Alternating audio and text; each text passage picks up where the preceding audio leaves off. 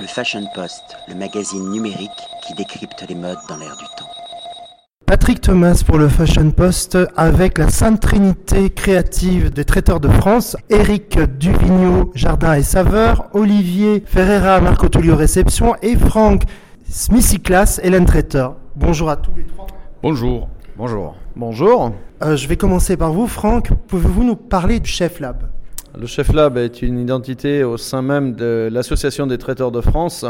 On est six à s'occuper de ce Chef Lab de manière à développer tel qu'aujourd'hui les rencontres des chefs, de s'occuper de l'événement euh, aussi à l'extérieur, notamment comme les rencontres d'Agadir dont on a fait partie il y a 15 jours. Alors justement, que s'est-il passé à Agadir? Est-ce que vous êtes revenu euh, enrichi par cette expérience avec, euh, avec les chefs marocains? Bien sûr, très enrichi euh, avec les chefs marocains. D'ailleurs, on les a ramenés avec nous.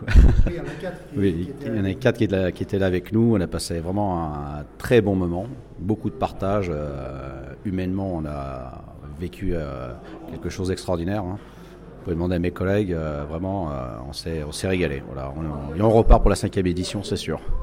Alors, ce genre d'expérience, elle, elle vous apporte également, elle vous ressource en termes de créativité, d'innovation?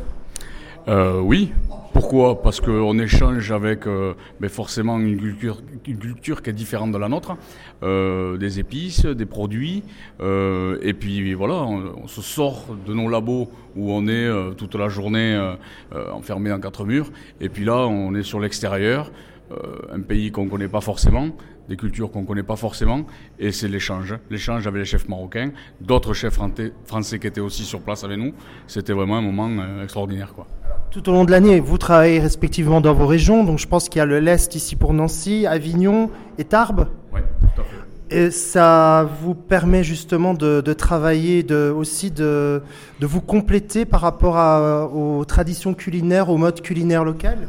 Oui, tout à fait. C'est un échange permanent tout au long de l'année. Effectivement, à travers nos différentes régions, on échange aussi bien nos produits régionaux que nos techniques de travail à travers toutes les maisons, les 36 maisons qui, que, compte l'Association des traiteurs de France. C'est un échange permanent.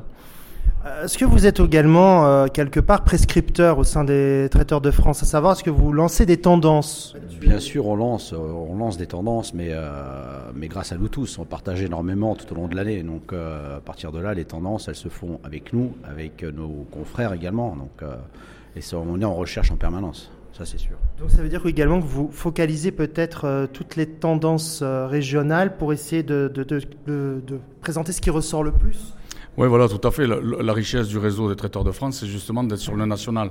C'est-à-dire que toutes les régions sont représentées, toutes les traditions gastronomiques sont représentées, et l'échange se fait comme ça. C'est-à-dire que quelqu'un qui, qui, qui, officie dans le Nord euh, peut très bien reprendre des recettes, des, euh, des produits qui sont euh, sur le Sud, le Sud-Est, le Sud-Ouest, et, l'échange se fait comme ça. Quoi.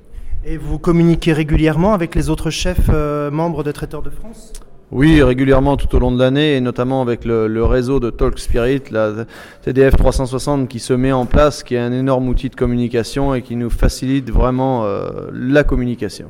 Vous êtes vraiment connecté Tout le temps, tout le temps, tout le temps, tout le temps. Euh, là, on a vu, il y a de plus en plus sur les réseaux sociaux des chefs qui communiquent sur leurs plats. Est-ce que c'est des, des, outils sur les, avec lesquels vous êtes attentif euh, pour, pour observer un peu ce qui se passe chez vos autres confrères et consoeurs? Euh, oui, quand le temps nous le permet. On n'est pas euh, le nez sur nos téléphones portables ou sur nos écrans, c'est vrai. Mais euh, c'est vrai qu'on est obligé d'y avoir un œil dessus.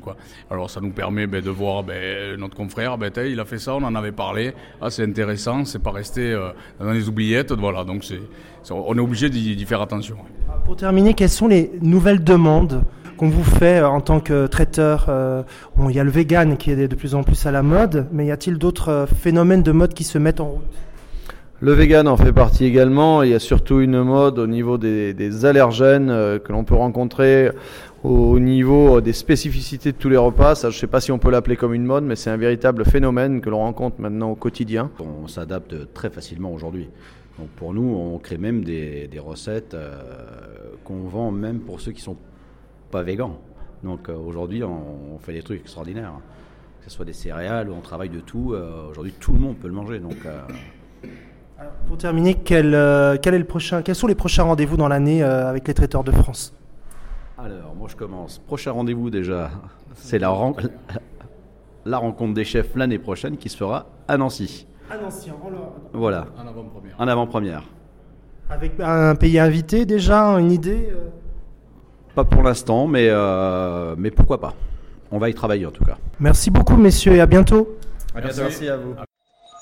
Le Fashion Post, le magazine numérique qui décrypte les modes dans l'air du temps.